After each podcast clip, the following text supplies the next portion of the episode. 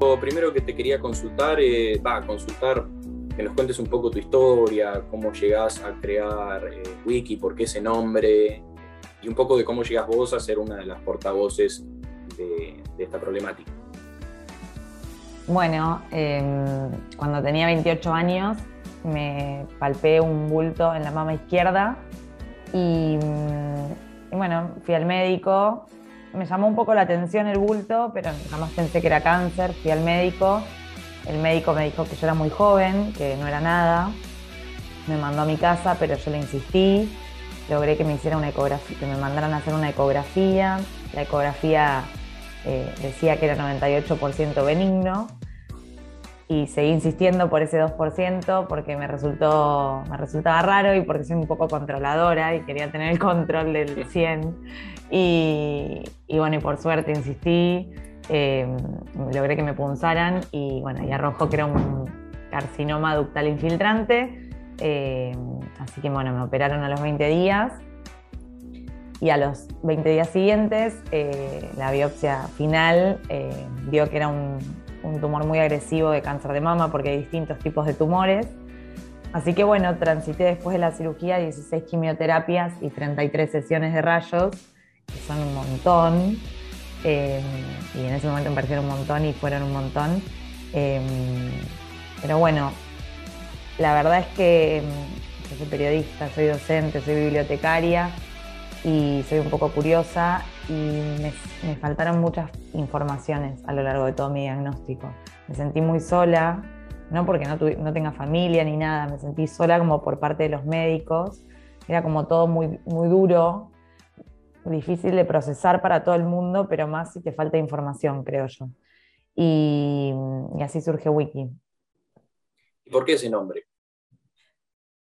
Bueno, porque me decían que era la Wikipedia del cáncer, porque cuando empecé a investigar y, vi que mi tumor era triple negativo y vi que otras no tenían que, eh, tomaban pastillas y yo no, y decía, ¿por qué yo no? Yo quiero tomar las pastillas también.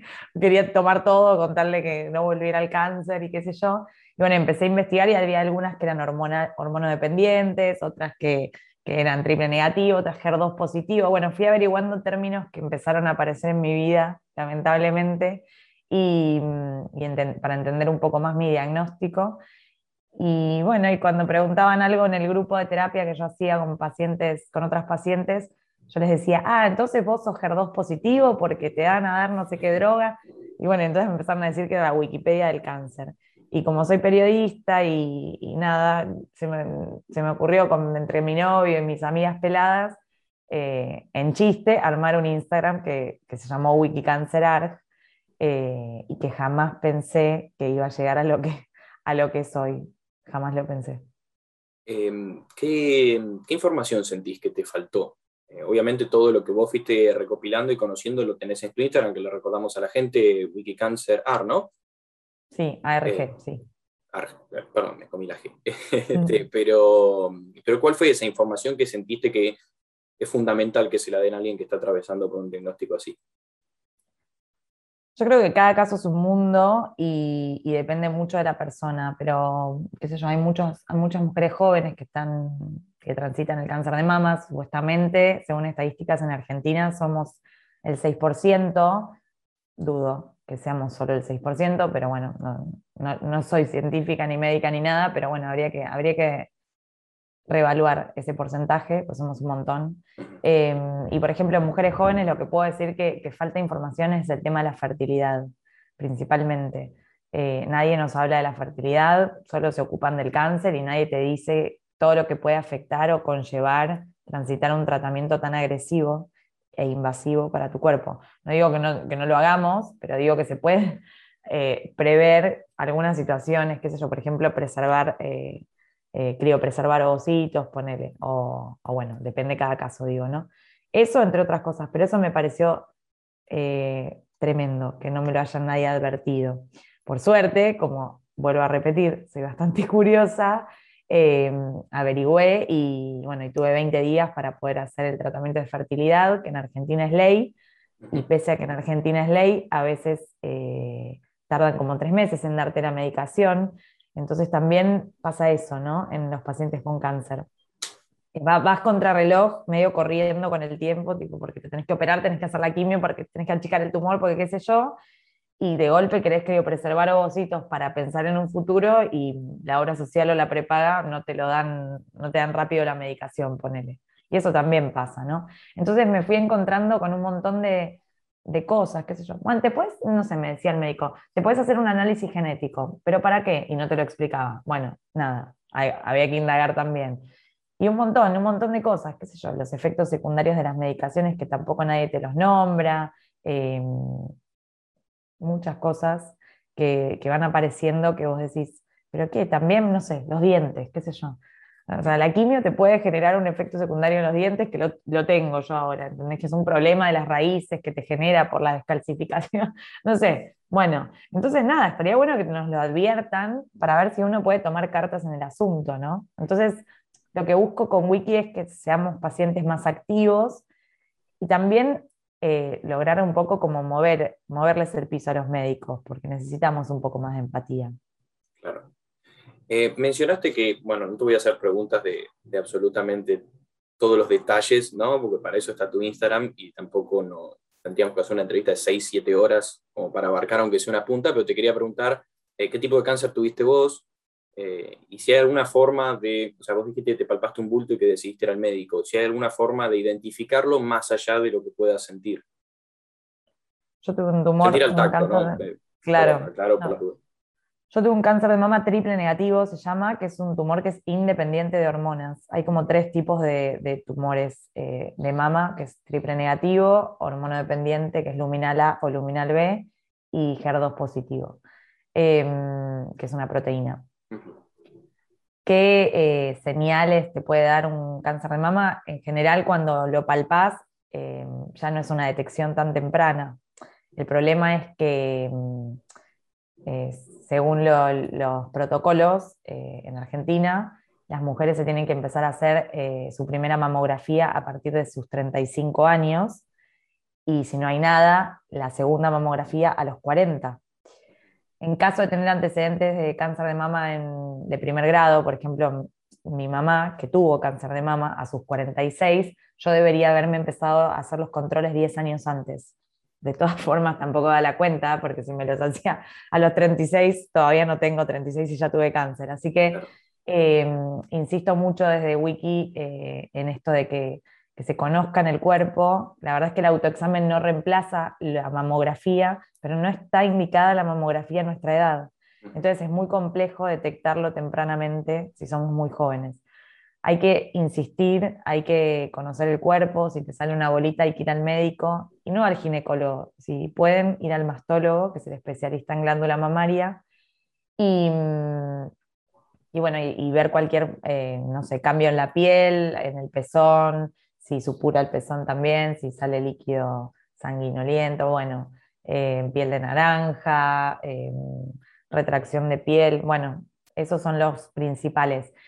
De todas formas, puedes pedir que te hagan una ecografía mamaria una vez por año, pero tampoco está indicada. Por eso tenemos que conseguir médicos que, estén pensando en esto de, estas, de este 6% que enferma y que nadie ve. Eso es lo que te quería preguntar. Por más que no tengas la edad, vos podés acceder a una mamografía si es que la solicitas. mamografía, es muy, mamografía es muy complejo porque en realidad eh, es medio contraproducente, porque la mamografía lo hacen para mujeres grandes porque la mama es más es más grasa, tiene menos, menos densidad, ¿no? Eh, menos fibrosa, no sé cómo bien se dice, pero eh, una mamografía para una mujer joven sale toda blanca, no se ve nada. Entonces hay otros estudios de screening, por ejemplo una ecografía mamaria, por ejemplo una resonancia mamaria. El tema es que no hay resonadores mamarios en hospitales públicos y es muy difícil acceder a una resonancia mamaria. Sí, la puedes pagar, pero la verdad es que no es para todos. Entonces es muy complejo. Eh, hay muchas trabas, hay muchas barreras para, una detección temprana. Y está, está eh, comprobado que si se agarra a tiempo, el 95% de los casos se cura. El tema no es que eh, las mujeres no se salvan, el tema es que no se salvan, pero porque no se agarra a tiempo, porque no se detecta y porque no hay, no hay, no hay nada, esto que te digo, o sea, las campañas es para mujeres grandes y yo pensé incluso que el cáncer era para mayores de 50. todo lo que vos te este, contás sobre el cáncer está en tu Instagram, pero hay una parte que creo yo que excede un poco lo que es la información médica y que es lo que le toca a los que tienen que acompañar a una persona que es diagnosticada. ¿Qué, ¿Cuál es la mejor manera de estar junto a una persona que tiene que atravesar estos procesos y que recién se entera? ¿Cómo es el acompañamiento que hay que hacer? Es difícil, o sea, yo hablo de acompañamiento en Wiki, es difícil hablar de acompañamiento porque yo siempre digo eh, que no sé qué hubiera hecho si, un amigo venía diciendo tengo cáncer, ¿no? Em, me, fue difícil a mí porque tuve que consolar amigos, porque perdí gente, porque no, no pudo acompañar, y no me enojo realmente. Entiendo que debe ser muy difícil estar del otro lado. Yo lo que, lo que aconsejo es eh, poder escucharnos, ¿no? poder escuchar a los que lo estamos transitando, no minimizar, eh, qué sé yo, a mí se me cayó el pelo, hoy me ven con este pelo larguísimo, pero yo estuve pelada. Eh, bueno, y no minimizar, no sé, a algunos nos afecta mucho la caída del pelo y no decir, bueno, pero el pelo crece, bueno, sí, te quiero ver pelado, qué sé yo. O sea, no, no me pelé por elección, por ejemplo, ¿no? O sea, no, no desestimar, dejar, yo, a veces uno se quiere acostar porque está cansado, porque es mucha, mucha la quimio y demás, y quizás piensan que no, que si te acostás te deprimís, entonces no, no te acuestes, no te dejan acostarte. Entonces, bueno, hay algunas cosas que, hay como que escuchar y, estar. A veces uno necesita más ayuda en lo cotidiano que, no sé, que te den un sermón de cómo transitar tu, cáncer, digo, ¿no? Em, igual nada, en Wiki nos reímos y hay muchos posteos sobre eso y hay incluso un posteo que fue un éxito que, es como sí suma y no suma, ¿no? Las cosas que no sumaban y todas las frases tremendas que hemos tenido que escuchar, por ejemplo, mi tía abuela tuvo cáncer de mama, se murió, pero vos no te vas a morir, ¿eh? quédate tranquila. bueno, y cosas así, cosas así que están buenísimas para leerlas y no replicarlas. Una de las preguntas frecuentes que bueno, encontré investigando un poco al respecto es, em, ¿qué pasa si te diagnostican estando embarazada? Eh, ¿Cómo afecta todo esto al bebé? Bueno, em, esto fue a partir de la Semana Mundial de la Lactancia. Yo tuve justo dos, dos cuñadas embarazadas al mismo tiempo y bueno, como estoy con esto del tema de, las mamas y demás, los obstetras tienen que revisar las mamas. El tema es que a mis cuñadas no se las revisaron y entonces yo me volví loca eh, intentando conseguir más información. Hay un montón de mujeres que se detectan el tumor eh, lactando, o sea, dando de mamar o en los, en los últimos trimestres del embarazo, en donde se hinchan las mamas y demás. Em, se pueden hacer estudios estando embarazadas, se pueden hacer ecografías, por ejemplo, ¿no? Eh, y ahí también se puede hacer mamografías, bueno, depende del trimestre. El tema es así, hay una de las chicas lo dijo, ¿no? Nadie piensa que gestando una vida uno puede estar transitando un cáncer, pero sí sucede. Supuestamente es el 1% de, de los casos, pero bueno, si ven en Wiki hay como, conté un montón de casos por esa semana y un montón quedaron afuera, digo, hay un montón de mujeres que lo transitaron embarazadas o, o dando de mamar, y es un tema del que no se habla. Yo eh, pienso que hay que hablar de todo lo que no se habla, porque eso nos, pone en otro, en otro lugar y nos hace estar un poco más eh, despiertos, porque, a ver, una de cada ocho mujeres lo va a transitar, lamentablemente. Lo único que podemos hacer, o sea, no se puede prevenir. Cuando en las campañas te dicen prevenirlo, no, no puedes prevenirlo. Lo que sí puedes hacer es detectarlo a tiempo. ¿Y cómo lo detectas a tiempo? Bueno, estando atenta. Lamentablemente a algunas nos toca estar atentas porque o no entramos en los, protocolos para hacer los estudios de screening porque somos jóvenes, o los obstetras no te, no te dicen que te tenés que tocar y demás. E incluso los hombres lo pueden tener también, que es otro de los temas que tampoco. Esa, esa era otra pregunta que te iba a hacer, si podía afectar también a los hombres. Sí. Y si el tratamiento es, el mismo. Sí, el tratamiento es el mismo, los estudios para de screening son los mismos, o sea, eh, tienen que acceder a una eco, una mamografía, punción, bueno, todo. Eh, el tema es que hay muchos hombres que se tocan algo y no van al médico porque no tienen ni idea que pueden ir a un mastólogo o por vergüenza incluso también puede pasar. Hay una asociación en España que se llama Asociación INVI, que es hacer visible lo invisible, que es de hombres con cáncer de mama. Em, y bueno, y Mariu, que es el presidente de la fundación, es, nada, él dice esto, que él se sintió un bulto y no fue al médico porque ni loco pensó que los hombres podían tener cáncer de mama. Em, y bueno, y cuando fue al médico porque le dolía la espalda, ya tenía un cáncer metastásico. Mm. Entonces, eh, es importante también decirlo. Em, generalmente los hombres que, que, tienen más predisposición son los que tienen una mutación genética, pero bueno, nadie va a saber si vos siendo hombre tenés la mutación o no. Bueno, es medio complejo, pero también tienen que tocarse las mamas porque tienen glándula mamaria los hombres. Eh, te quería hacer una consulta, porque vos hablaste de que tu mamá lo tuvo, de que vos lo tuviste. Eh, ¿Puede que sea alguna condición genética la que ayude a, que después lo tengas vos o no tiene nada que ver? Puede ser, sí. O sea, cuando hay más de un caso en la familia y más como así muy cercano, madre e hija, em, la idea es que te puedan asesorar y puedas eh, acceder a un genetista, como fue mi caso. Em, generalmente eh, la genética es una ciencia muy nueva, ¿no? una rama de la ciencia muy nueva y está como todo el tiempo en investigación.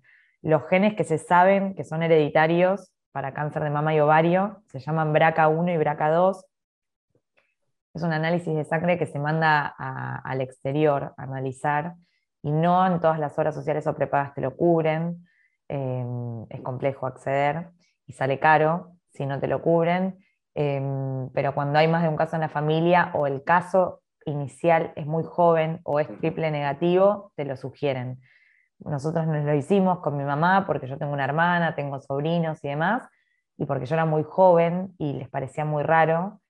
Bueno, y dimos, finalmente dimos negativo, no hay ninguna mutación genética de las conocidas en nuestro caso, por lo tanto nuestro caso no es genético, sino que no es hereditario, perdón, sino que dijeron que es familiar. Que todavía sigo pensando bien la diferencia, digo, ¿no?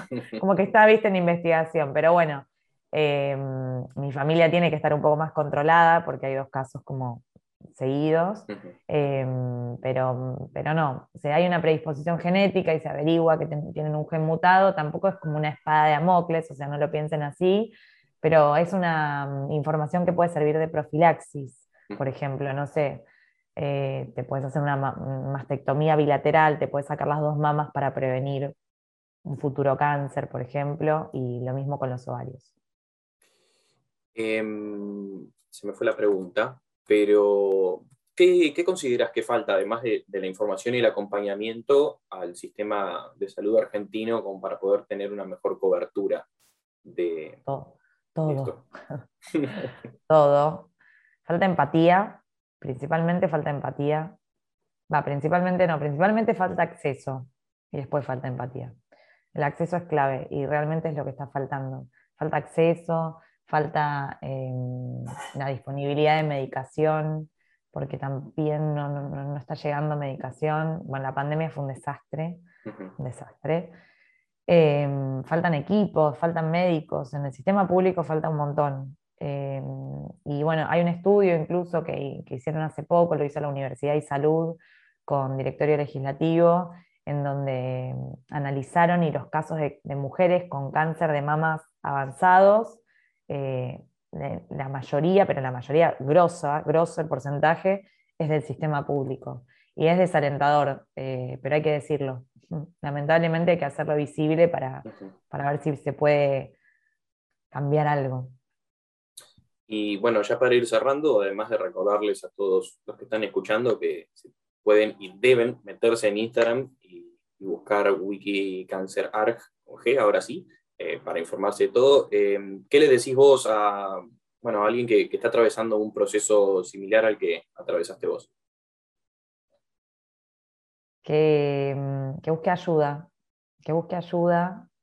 Yo creo que entre peladas, como, como digo yo, eh, es más fácil porque a uno cuando se le presenta un diagnóstico de cáncer, eh, aunque suene duro, digo, me parece que está bueno decirlo, se le presenta la muerte por delante, tengas la edad que tengas, y mm, nadie más que al otro que también se le está presentando la muerte te va a entender. Eh, porque te, vos puedes tener pareja, te puedes tener familia, todos, y ay, bueno, bueno, va a pasar, pero nadie te va a entender ese miedo interno que vos tenés y nadie te va a entender los efectos secundarios y nadie te va a entender el, sufrimiento por la caída del pelo. Entonces a mí me sirvió mucho buscar ayuda eh, con otras mujeres que estaban transitando lo mismo, con psicólogos que son especialistas, eh, psicólogos especialistas en oncología para pacientes con cáncer, em, y que confíen digo, hay dos opciones. O quedarse llorando, porque no es que no lloré, digo, yo lloré, lloré un montón, o quedarse llorando, o llorar y decir, bueno, tengo que transitar como pueda, me voy a levantar y voy a poner lo mejor de mí. Y siempre digo una frase que, dice, que me dijo una amiga mía, eh, que me dijo que se me, cayó, se me cayó el pelo, pero que nunca se me cayó la sonrisa. Y parece muy poética y medio cursi, pero es cierto, yo iba eh, pelada y con sonrisa, digo, es nada, no digo que, que, ser positivo te, te salve, pero vas a estar un poco mejor caminando. Eh, bueno, con eso y con ese lindo cierre, te agradezco mucho por haber pasado por Cerrado los lunes, eh, por contar tu historia y bueno, por al fin y al cabo hacer lo que haces, que sirve un montón para que la gente se informe, para que esté consciente de esas cosas que por lo general nosotros ponemos la tele, abrimos un portal de noticias y no leemos mucho de esto, excepto en este mes, así que está bueno tenerlo presente durante todo el año y que todos los que tengan alguna duda eh, tengan de dónde sacar la información. Así que con eso te agradezco por haber pasado por acá por San Pablo Lunes. Muchas gracias por la oportunidad.